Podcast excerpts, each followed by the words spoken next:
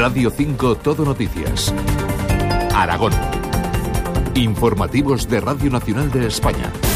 Saludos, buenos días. Fin de semana intenso en cuanto a lo meteorológico después de la riada que ha mantenido en tensión nuestra comunidad durante toda la semana. Estos días el Pirineo Ostense vive un nuevo episodio de nevadas que lo mantienen en aviso de nivel naranja. La nieve es una buena noticia para las estaciones de esquí, aunque también está causando problemas en la circulación viaria.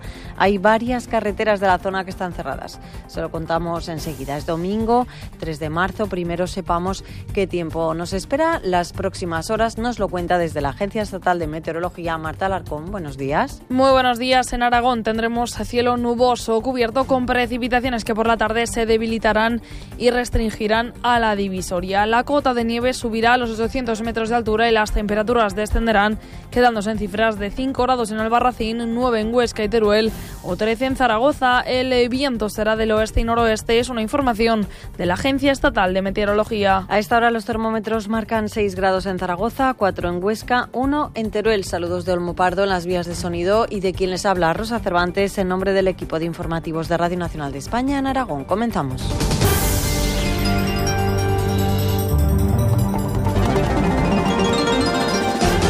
El Pirineo Aragonés sigue hoy en aviso de nivel naranja por nevadas. Se esperan a partir de las 11 de la mañana y la alerta estará activa hasta las 6 de la tarde. El Pirineo Aragonés está viviendo este fin de semana un episodio de nevadas que viene a mejorar la situación para el sector de la nieve.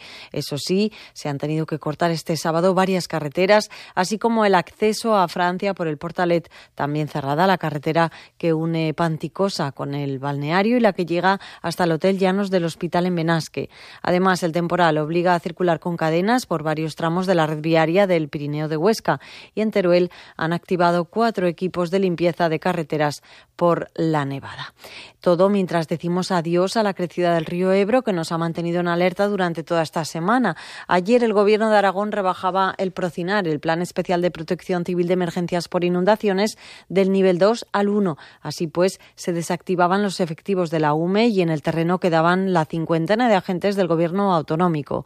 Director General de Emergencias, Miguel Ángel Clavero. Ahora ya eh, tenemos en claro descenso Zaragoza, eh, Villafranca e incluso Gelsa pero de Gelsa hasta el, más de 1500 nos quedan municipios pues como Sastago, Escatrón, Cinco Villas, bueno, eh, Alforque, quiero decir, aún nos quedan municipios que ya van muy encajonados, están muy elevados sobre el nivel del río, pero pueden tener alguna infraestructura, alguna carretera, algún camino, alguna instalación que pueda verse afectada, eh, aunque no es probable con estos caudales, pero bueno, que tenemos que estar atentos y por eso mantenemos el nivel 1 de emergencia. También Zaragoza ha desactivado el Plan Municipal de Protección Civil, concejal del área de bomberos, Ruth Bravo. Hemos visto que podemos desactivar ya el plan de emergencia municipal. El río pasa por Zaragoza con menos de 1.300 metros cúbicos por segundo y con 3,78 metros de altura. Así que, aunque los servicios municipales van a seguir visando y controlando aquellas zonas que creemos más críticas, entendemos que el plan de emergencia municipal se va a desactivar y lo vamos a desactivar ya. La gestión de los embalses y otras infraestructuras ha sido crucial para que la avenida con la que llegaba el Ebro a Aragón no pasara a ser extraordinaria. La jefa de hidrología de la Confederación Hidrográfica del Ebro, María Luisa Moreno, asegura que la gestión ha de ser dinámica. La gestión de la cuenca del Ebro se hace siempre, y todas las cuencas en España, de modo conjunto. Así se analizan eh, lo que está sucediendo desde el punto de vista predictivo y también del seguimiento. Luego hay unos puntos de seguimiento donde observamos los niveles y caudales, se denominan estaciones de aforo, eh, que se van eh, produciendo de verdad, no solo lo previsto, sino lo que, lo que implica. Con esto actualizamos los avisos. Es dinámica la gestión de una crecida.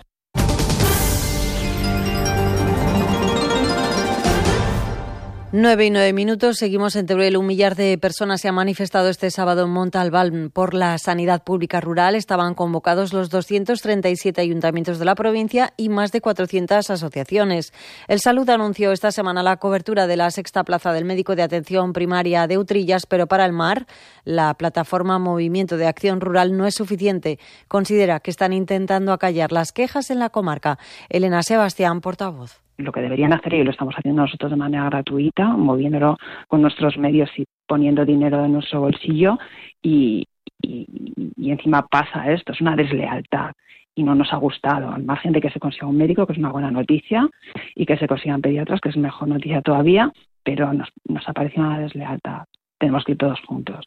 Esto no se hace. Y el Partido Socialista de Aragón celebra hoy el Día de la Memoria Democrática en el Liceo de Alcañiz. Se trata de un homenaje a las víctimas de la Guerra Civil y la dictadura tras la derogación de la Ley de Memoria Democrática de Aragón por parte de PP y Vox. En el acto en el que se reconocerá al profesorado del Departamento de Historia de la Universidad de Zaragoza por su labor divulgativa y rigurosidad, intervendrá el secretario general de los socialistas aragoneses, Javier Lampan. Y abrimos página policial. En Zaragoza, la Policía Nacional ha detenido a dos personas de 41 y 56 años que habrían estafado a una pareja más de 100.000 euros. Los autores ordenaban transferencias fraudulentas desde las cuentas de sus víctimas a una joyería de la capital aragonesa en la que adquirían lingotes de oro. Portavoz Rubén Nido. Los estafadores hacían estas transferencias fraudulentas desde las cuentas de las víctimas a la joyería con las que adquirían una serie de lingotes de oro y después pasarían a recogerlos. Por suerte, habían sido pagadas previamente sin recoger los lingotes, por lo que se instó al joyero que avisara a la policía en el caso de que alguien fuera al local con la intención de hacerse con esos lingotes. Y esto sucedió el pasado miércoles, cuando una persona llegó al local y pidió eh, los lingotes que previamente se habían pagado. En ese momento, el joyero llamó a la policía y de inmediato varias patrullas se presentaron en el lugar. Y hablamos de otra operación. La Guardia Civil ha localizado casi 1.200 kilos de hachís ocultos en el interior del mecanismo de refrigeración de un camión que transportaba fruta y verdura en una ruta internacional. El hallazgo tuvo lugar en el polígono de La Muela mientras se realizaba un punto de verificación. El camión realizó una maniobra sospechosa al percatarse de la presencia policial y por ello fue detenido inmediatamente. Se identificó al conductor al que le constaban antecedentes policiales por hechos relacionados con delitos contra la salud pública y se llevó a cabo el registro de la mercancía.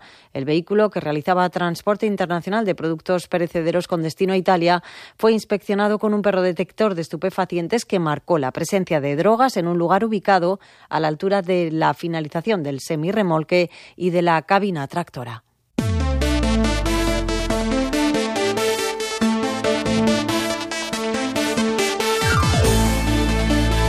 Momento ahora de conocer la actualidad deportiva, información que nos acerca como cada mañana Javier Lainez. Javier, buenos días. Buenos días en deportes. La Sociedad Deportiva Huesca lograba un gran punto frente al español en un partido que terminó 0-0. El conjunto de Hidalgo sigue a tres puntos del descenso tras puntuar en uno de los estadios más complicados. Antonio Hidalgo valoraba así el punto de su equipo. Evidentemente venir al campo del español, el mejor equipo de, la categoría y sacar un punto para nosotros es oro puro. Yo creo que eh, defensivamente hemos hecho un partido prácticamente perfecto. Evidentemente nos ha faltado el, balón que hemos tenido no hemos, sido capaces de, hacerles daño en ningún momento al, español.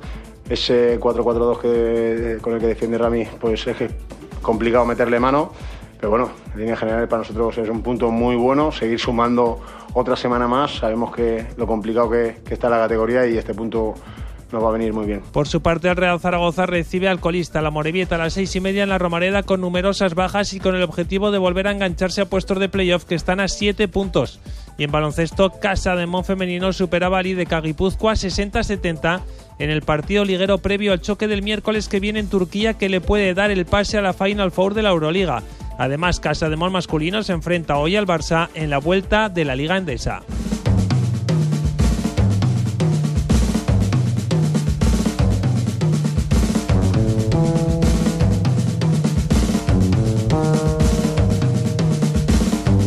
Cerramos con una recomendación musical de la agenda cultural de este domingo 3 de marzo en el Rock and Blues de Zaragoza, concierto de José San Martín Trío a las 8 de la tarde. El trío de jazz sudamericano del baterista uruguayo José San Martín combina expresiones rítmicas regionales como el candombe o la samba con las estructuras y armonías jazzísticas. José San Martín, batería, Toto Sobieski, bajo y Alex Comín, guitarra, estarán esta noche a partir de las 8 en el Rock and Blues de la capital aragonesa. Y ponemos así el punto final al repaso de la actualidad de Aragón. Sigan informados en las emisoras de Radio Nacional de España y en la web www.rtve.es. Que pasen un buen día.